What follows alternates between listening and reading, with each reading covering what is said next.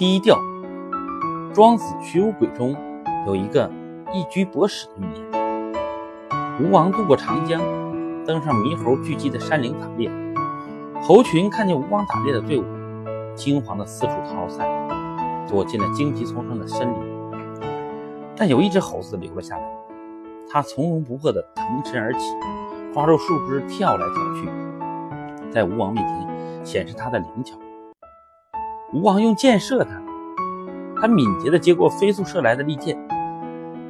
吴王下令左右随从一起射箭，猴子躲避不及，抱树而死。吴王回身对他的朋友言不疑说：“这只猴子夸耀它的灵巧，让使它的敏锐而藐视于我，以致受到这样的惩罚而死去。要以此为戒啊！哎，不要用傲气对待他人。”这个寓言告诉我们，做人要低调，要戒掉自己的傲气，更不要锋芒毕露，四处炫耀，否则会给自己带来祸害。三国时，曹操的两个谋士不同的结局，很能说明这个道理。杨修才思敏捷，聪颖过人，舌辩之士，恃才放旷，但他不知收敛，数犯曹操之计，因一盒酥、阔、鸡肋这样的事情。屡次猜中曹操心思，使曹操失了面子，最后被曹操以前后漏泄言交、交官诸侯等罪名杀害。杨修就像那只猴子一样，因为小聪明送了性命。而贾诩是三国时期最具智慧的人，他谋略盖人，后人评价贾诩用谋千虑而无一失。降曹后，面对曹操手下众多谋士。他一直低调做人，不争功，不自恃，藏而不显，以退求存，最后位列三公。贾诩是曹操所有谋士里结局最好的一位，得益于他低调做人的智慧。现代社会竞争激烈，一切都讲究短平快，有些人心态浮躁，早已不知谦谦君子为何物。做人做事唯恐调门不高，会被人看轻或是遗忘。他们虚荣狂妄，悬君要富，浅陋无知，举止招摇，心浮气躁，急功近利，急特切的想出成绩，急迫的想出人头地，急忙的想表现自己。这种人唯我尊，唯我优，唯我强，唯我大。这种行为令人侧目。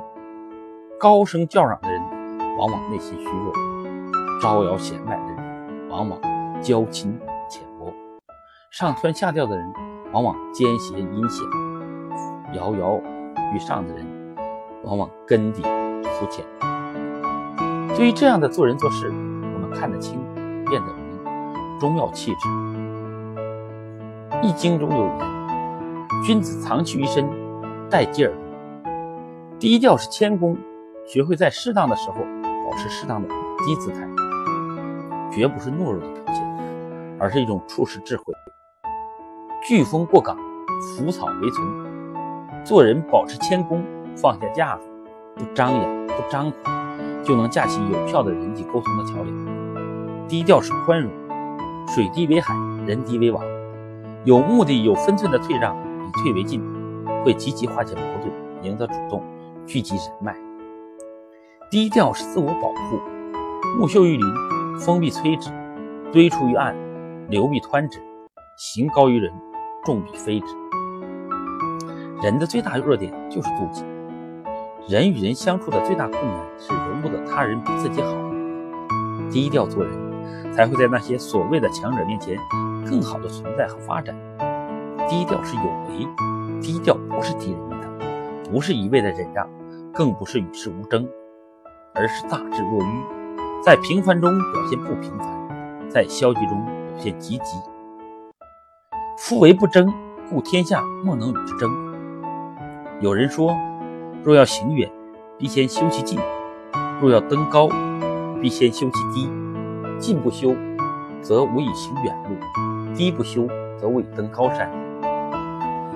当年有人问苏格拉底：“天地之间有多高？”答曰：“三尺。”又问：“人有五尺。”这岂不把天戳个窟窿？笑答：所以那些高于三尺的人，要学会低头，才能长立于天地之间。智者问答，启示多多。